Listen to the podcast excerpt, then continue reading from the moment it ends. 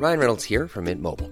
With the price of just about everything going up during inflation, we thought we'd bring our prices down. So to help us, we brought in a reverse auctioneer, which is apparently a thing. Mint Mobile unlimited premium wireless. Ready to get 30, 30, bit to get 30, bit to get 20, 20, 20, bit to get 20, 20, bit to get 15, 15, 15, 15 just 15 bucks a month. So, Give it a try at mintmobile.com slash switch. $45 upfront for three months plus taxes and fees. Promo for new customers for limited time. Unlimited more than 40 gigabytes per month. Slows. Full terms at mintmobile.com.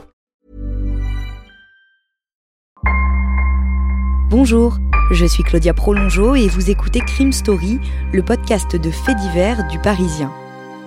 Décidément, ce sont les faits divers et leurs conséquences qui ont la vedette aujourd'hui.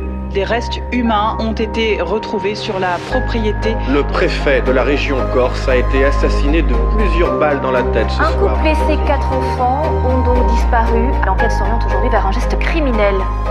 Chaque semaine, je vous raconte une grande affaire criminelle en m'appuyant sur l'expertise du chef du service police-justice du Parisien, Damien Delseny. Bonjour Damien. Bonjour Claudia. Aujourd'hui, la funeste histoire de l'ordre du Temple solaire. Oui, de la manipulation mentale, des millions qui s'évaporent, des exécutions sommaires et des chalets qui brûlent entre le Canada, la Suisse et la France. Chéry, petit village paisible de 350 habitants dans le canton de Fribourg en Suisse. Les rues sont calmes et quasiment désertes. Difficile d'imaginer qu'il y a près de 30 ans, en octobre 1994, elles ont été envahies de journalistes, suisses et internationaux, pendant plus d'une semaine. Sur le lieu du drame, il y a désormais une prairie verdoyante et des arbres fruitiers. La ferme de la Rochette, elle, a été rasée en 1997 pour éviter qu'elle ne devienne un sanctuaire. Mais le village continue d'attirer les curieux. Et dans la mémoire des habitants, la nuit du mardi 4 au mercredi 5 octobre 1994 est encore présente. Le mardi 4 octobre 1994, vers 23h55, un feu se déclare dans cette ferme, située à l'orée d'une forêt au-dessus du village. Un riverain appelle les pompiers. En quelques minutes, le feu a ravagé le bâtiment. Un rapide tour de la ferme permet de penser qu'il n'y a pas de victimes. Mais les pompiers ne peuvent pas entrer dans le bâtiment, car toutes les portes sont verrouillées. Quelques heures plus tard, le chef de la police de Fribourg arrive sur place et fait sauter la porte d'entrée. Avec ses hommes, il découvre à l'intérieur des chaises rangées en randonnion le long d'un mur. Posées dessus, il y a des capes blanches, noires ou dorées, des cartes d'identité de plusieurs nationalités, suisses, françaises, espagnoles et canadiennes. Et au milieu de la pièce, sur une table, sont posées une croix et une rose rouge. Vu la configuration de la ferme depuis l'extérieur, les enquêteurs sont surpris de ne pas trouver une autre pièce. Ils commencent alors à sonder les murs, tapent dessus, tentent de voir si par endroits ça sonne creux. Rien du tout. Ils passent dans le garage et recommencent, jusqu'à ce que le chef de la police donne un coup d'épaule sur une paroi et traverse une porte dissimulée. Il entre. Ses collègues l'entendent crier Ils sont tous là. Quand les autres policiers le rejoignent, il découvre des dizaines de cadavres, 23 exactement. Des hommes, des femmes et des enfants. La plupart sont couchés sur le dos, parfois avec un sac plastique sur la tête. Ils ont parfois les poignets liés, avec sur la tête des traces d'impact de balles. Les corps sont disposés autour d'un point central, comme les pétales d'une marguerite. Deux d'entre eux sont enlacés. Les murs de la salle sont recouverts de miroirs. Chaque policier qui pénètre dans la pièce voit son reflet à l'infini. L'un d'eux garde le souvenir très fort d'une impression de surpuissance. Les pompiers arrivés peu après minuit sur l'incendie d'une ferme dans le village de Chéry ont eu le souffle coupé devant le carnage qu'ils ont découvert. 23 cadavres alignés sur le sol, ligotés, certains visages recouverts d'un sac en plastique. Des papiers, une cassette et des habits bizarres ont été trouvés dans les décombres de la ferme, ce qui ferait penser à un suicide collectif.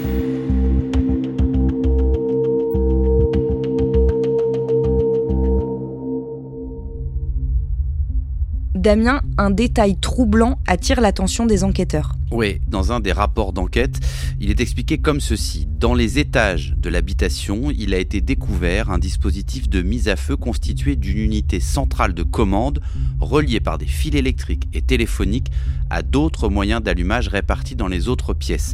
L'enquête va aussi démontrer que ce système de mise à feu, il a été déclenché à distance par un téléphone cellulaire activé une première fois à 23h42, puis deux autres fois à 0h11 et à 0h12. En clair, cet incendie, il a été en quelque sorte télécommandé à distance. Certaines des personnes, on l'a dit, semblent avoir été victimes de violences. Alors, les autopsies, elles vont confirmer que sur les 23 victimes qui se trouvent dans cette ferme, 22 présentent un ou plusieurs impacts de balles tirées directement dans la tête. Les tirs y proviennent tous de la même arme, c'est un pistolet de calibre 22 long rifle. L'autre élément apporté par l'autopsie et les examens ultérieurs, c'est la présence dans le sang de toutes les victimes d'importantes doses de flunitrazépam. Alors c'est un benzodiazépine, alors c'est des termes un peu scientifiques. Ce qu'il faut comprendre, c'est que ce sont des tranquillisants à effet rapide et ils sont présents en masse dans le sang des victimes. Ça veut dire qu'ils ont été drogués tout simplement. Et dernier élément, toutes les victimes auraient été assassinées la veille de l'incendie. Est-ce que des éléments donnent aux enquêteurs une idée de ce qui a pu se passer? En fouillant cette ferme, cette maison, ils vont euh, découvrir, on l'a vu, beaucoup d'objets un peu étranges, un peu ésotériques, et puis des documents qui sont estampillés Ordre du Temple solaire, avec euh, des listes de noms. On a vu aussi qu'il y avait des cartes d'identité, des passeports qui traînaient dans la maison, mais à ce moment-là, ils ne savent pas exactement encore en quoi tout cela consiste. Les enquêteurs apprennent qu'au même moment, un autre incendie s'est déclaré dans trois chalets suisses. Ça s'est passé à une centaine de kilomètres au sud de Chéry, dans le canton du Valais, au lieu dit Le Fond du Banc, dans la commune de Salvan. Là, 25 personnes sont mortes, dont deux enfants. Les 1200 habitants des Granges sur Salvan, une station de ski située à une vingtaine de kilomètres de Chamonix à vol d'oiseau, ont toujours bien du mal à croire à l'information martelée par tous les médias. 25 personnes se sont volontairement donné la mort dans leur village. C'est une patrouille de police qui a donné l'alerte vers 3 heures du matin en apercevant une fumée suspecte au-dessus de la vallée. Ces cadavres-là ne portent pas de traces de violence, contrairement à ceux de Chéri, comme s'ils avaient été endormis avant l'incendie. Malgré tout, les enquêteurs font le lien entre les deux scènes, et ils pensent qu'ils ont affaire à un suicide collectif auquel ont participé en tout 53 personnes. Plusieurs éléments mettent les policiers sur la piste d'une secte. D'abord, il y a ces papiers estampillés Ordre du Temple solaire. Les trois chalets du lieu-dit Le Fond du Banc lui appartiennent. Et puis il y a ces toges, retrouvées à la ferme de la Rochette, qui pourraient être des vêtements portés par les membres du mouvement. Enfin, il y a cette croix et cette rose, qui ressemblent à des offrandes sacrificielles. Apparemment, toutes les victimes appartiennent à l'ordre du Temple solaire. À ce moment-là pourtant, aucun des spécialistes qui étudient les mouvements sectaires ne le connaît. Le matin du mercredi 5 octobre, alors qu'on vient de découvrir le massacre, 300 médias et personnalités publiques ou politiques, dont le ministre de l'Intérieur Charles Pasqua, reçoivent des courriers émanant de l'ordre du Temple solaire. À l'intérieur des enveloppes, ils trouvent principalement des messages résumant les croyances de l'ordre. Damien, quels sont ces messages précisément? Il y a des choses tout à fait euh, étranges hein, dans, dans, la façon de rédiger ces messages. Il est surtout question de ce qu'ils appellent un transit. Euh, vers Sirius. Alors c'est deux mots déjà un peu étranges. Sirius, c'est une étoile qui semblerait être l'étoile du bonheur, en tout cas dans le vocabulaire euh, de cet ordre du temple solaire. Donc voilà, c'est quand même des lettres qui sont pas d'une clarté absolue euh, quand on les lit comme ça et qu'on ne connaît pas le vocabulaire de, de l'ordre du temple solaire. À ce moment-là, les enquêteurs et le public comprennent réellement l'importance de ce mouvement? Bah, c'est-à-dire qu'ils comprennent surtout que la Suisse n'est pas le seul lieu d'implantation de l'ordre du temple solaire. On l'a vu, là, les, incendies, ils ont lieu dans des chalets en Suisse. Mais on se rend compte qu'il y a des endroits qui sont euh, en quelque sorte dédiés à cette organisation, à cette secte, qui sont aussi, bien sûr, en France voisine, mais beaucoup plus loin, euh, notamment au Canada. L'Ordre du Temple solaire est en fait un groupe religieux ésotérique fondé en Suisse en 1984 par deux hommes, Luc Jouret et Joseph Dimambro. Leurs corps ont tous les deux été retrouvés dans le canton du Valais avec les autres le matin du 5 octobre. Est-ce que vous pouvez nous en dire plus sur ces deux hommes? D'abord, euh, Joe Dimambro, parce que c'est un peu lui le, personnage fondateur euh, de l'ordre du Temple solaire de l'OTS. Au moment où on découvre son corps parmi les autres dans, dans les chalets, il a 70 ans. Alors, c'est un personnage tout à fait euh, étonnant, Dimambro, parce qu'il est né dans le sud de la France et il a démarré un peu comme vendeur d'or, mais alors vraiment avec un, niveau de vie très très faible. Et puis, c'est quelqu'un qui s'est ensuite mis dans le, un peu dans, l'ésotérisme, dans, le, dans certaines loges aussi de franc-maçonnerie, etc c'est quelqu'un qui a un physique très particulier parce que il porte une perruque, il a des lunettes fumées, euh, des costumes un peu improbables, euh, il est un peu enveloppé. Enfin voilà, c'est quelqu'un qui, comme ça, de prime abord physiquement, semble pas avoir un charisme fou, mais qui va réussir à entraîner derrière lui, comme ça, dans une espèce de pseudo euh, religieuse ésotérique, un certain nombre d'adeptes. C'est ainsi que commencent toutes les légendes. Et je vous dirai tout simplement c'est une très vieille histoire. Il s'agit là d'une transmission particulière de la connaissance éternelle, absolue, immuable. Mais surtout, il va faire la connaissance de Luc Jouret, qui est donc la, deuxième tête pensante de l'OTS. Luc Jouret, c'est un autre personnage. D'abord, il est beaucoup plus jeune, à l'époque où il meurt, là, à l'époque des suicides collectifs, il a 47 ans. Et Luc Jouret, surtout, c'est quelqu'un qui porte beau, beaucoup plus que Dimambro. Et Luc Jouret, il a, eu plusieurs vies déjà. Il a d'abord été obstétricien en Belgique, à Bruxelles.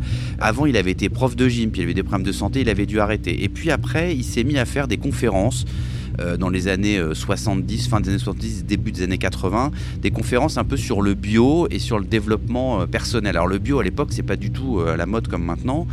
donc il fait ces petites conférences qui regroupent quand même à chaque fois une cinquantaine ou une centaine de personnes dans des salles, etc. Et très vite, il a cette capacité à, à fasciner son auditoire. C'est quelqu'un qui parle très bien, qui a un vrai charisme, une vraie aura. on peut s'étonner qu'un médecin s'intéresse à l'agriculture biodynamique ou biologique. Ben, c'est très simple et je crois que tout le monde doit y être intéressé.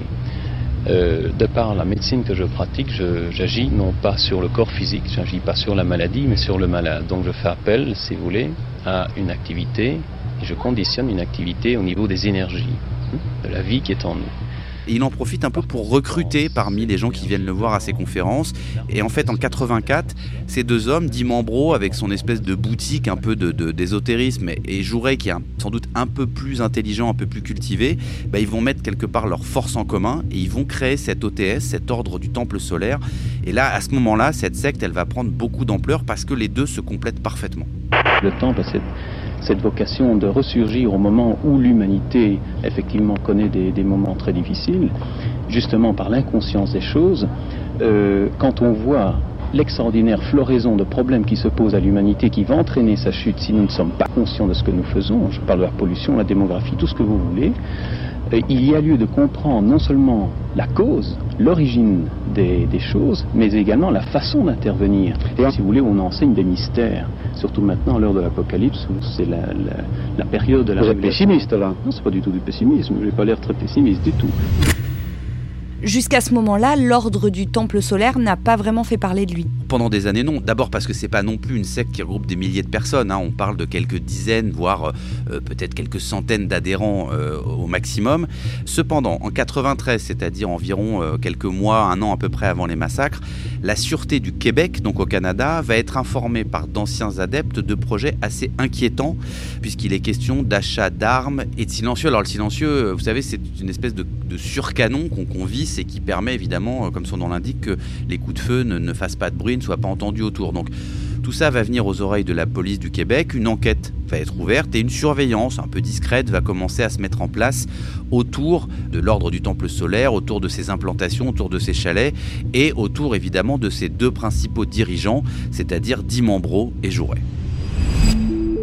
Les autopsies des corps des victimes de Salvan démontrent qu'on leur a injecté ou qu'elles se sont injectées du curare, un poison tiré d'une plante d'Amazonie, des opioïdes et du benzodiazépine.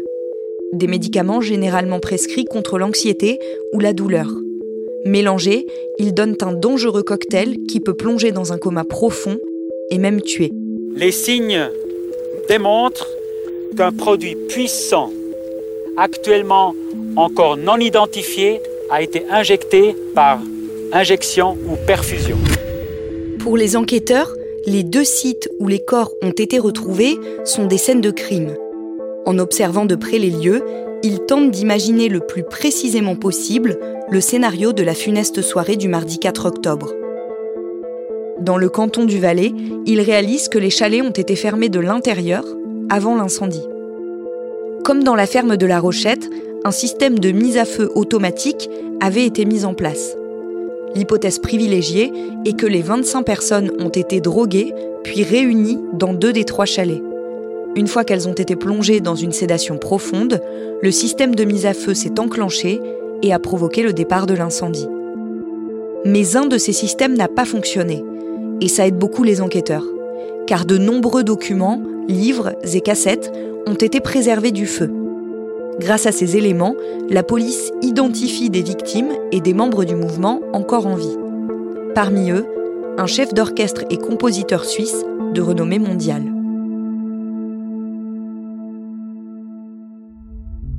Damien, ce compositeur suisse âgé de 52 ans à ce moment-là, s'appelle Michel Tabachnik. Alors lui, au moment des faits, au moment de ces suicides collectifs et de ces incendies, il est au Danemark pour une série de concerts, on l'a dit, les chefs d'orchestre. Alors il va être arrêté, il va être auditionné pendant trois jours, puis relâché parce que les enquêteurs ne peuvent pas à ce stade faire de lien entre ce qui s'est produit dans les chalets en Suisse et euh, un rôle particulier de Michel Tabachnik qui donne des concerts à ce moment-là à plusieurs centaines de kilomètres de là. Donc voilà, tout ce qu'on sait par contre et ce dont les enquêteurs sont sûrs à ce moment-là, c'est que Michel Tabachnik, il a bien un lien avec l'ordre du Temple solaire un témoin clé qui se serait rendu au chalet juste avant l'incendie se manifeste. Oui, il s'appelle Thierry Huguenin. Alors lui, il a été appelé sur les lieux le 4 octobre parce qu'on devait soi-disant euh, lui rendre de l'argent qu'on lui avait emprunté. Hein. Il y avait beaucoup de sommes d'argent qui naviguaient euh, à l'intérieur de l'ordre, évidemment, des, gens qui en emprunté de l'argent et qui ne le rendaient pas forcément. Là, on dit à Huguenin, bah, viens, on va, te rendre l'argent que tu nous as prêté.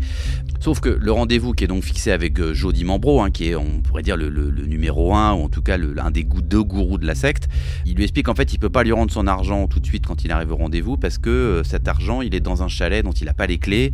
Donc, ils attendent un serrurier pour qu'il vienne et qu'il ouvre cette porte. Quand le serrurier arrive, Thierry Huguenin raconte qu'il a senti une très forte odeur de ce qui lui a semblé être du mazout. La scène, il la trouve déjà bizarre. Et là, effectivement, quand le chalet s'ouvre, il y a une forte odeur. Alors, il ne sait pas si c'est du mazout, de l'essence. Enfin, en tout cas, il y a un produit qui n'est pas une, odeur qui n'est pas normale. Il trouve que c'est bizarre et finalement, il décide de quitter les lieux. Il récupère pas son argent. Il fait demi-tour. Il dit au revoir à tout le monde et il s'en va sans rentrer dans le chalet. Après coup, il pense que le projet, c'était de l'assassiner lui aussi? Oui, parce que euh, ce qu'on va comprendre au fil de l'enquête, c'est que bah, en fait cet argent euh, qu'on lui doit, Huguenin, en fait on va pas lui rendre parce qu'il n'y a plus d'argent. Donc euh, l'idée c'était sans doute de l'éliminer et d'éliminer en même temps la dette de l'OTS vis-à-vis d'Huguenin en partie grâce au témoignage d'Huguenin, on comprend un peu mieux et on se dit, bon voilà, c'est un suicide collectif qui a été euh, en quelque sorte mis en scène euh, par Joseph Dimambro et par Luc Jouret. Pour les enquêteurs suisses, il n'y a pas vraiment lieu d'aller beaucoup plus loin. Les, gens ont été soit exécutés, soit ont décidé de mourir. Et donc on décide de clôturer l'enquête et de détruire en fait ce qui reste euh, des chalets, afin notamment que ça ne devienne pas un lieu de pèlerinage macabre. Le seul problème, c'est que on pense à ce moment-là que la mort des gourous et d'une grande partie de leurs adeptes a en quelque sorte réglé de la pire des manières l'affaire de l'ordre du temple solaire. Sauf qu'en réalité, c'est pas fini et des tueries, il va y en avoir d'autres. Vous venez d'écouter le premier épisode de Crime Story consacré à la funeste histoire de l'ordre du temple solaire. Suite et fin de ce podcast dans le deuxième épisode, déjà disponible sur leparisien.fr et sur toutes les plateformes d'écoute.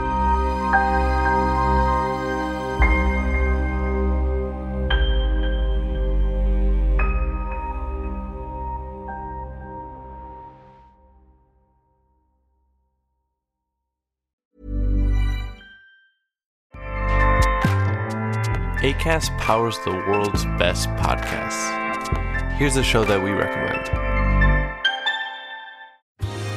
Are you a reality TV junkie? Do you ever think, dang, I wish I had someone to talk to about all the trash TV that I watch? Well, look no further, garbage lover, because Reality Gaze is a podcast for you. Hello, I'm Maddie. And I'm Poodle, and we're the Reality Gaze. We talk about all your favorite unscripted shows like The Golden Bachelor, Love is Blind, and TLC's big, messy behemoth 90 Day Fiancé. And if you're driving to work, folding laundry, or just pretending to listen to your husband talk about sports, just put on the pod, and you've instantly got two gay besties spilling all the tea and reading these people for filth. So come at us, y'all. Find Reality Gaze wherever you listen to podcasts.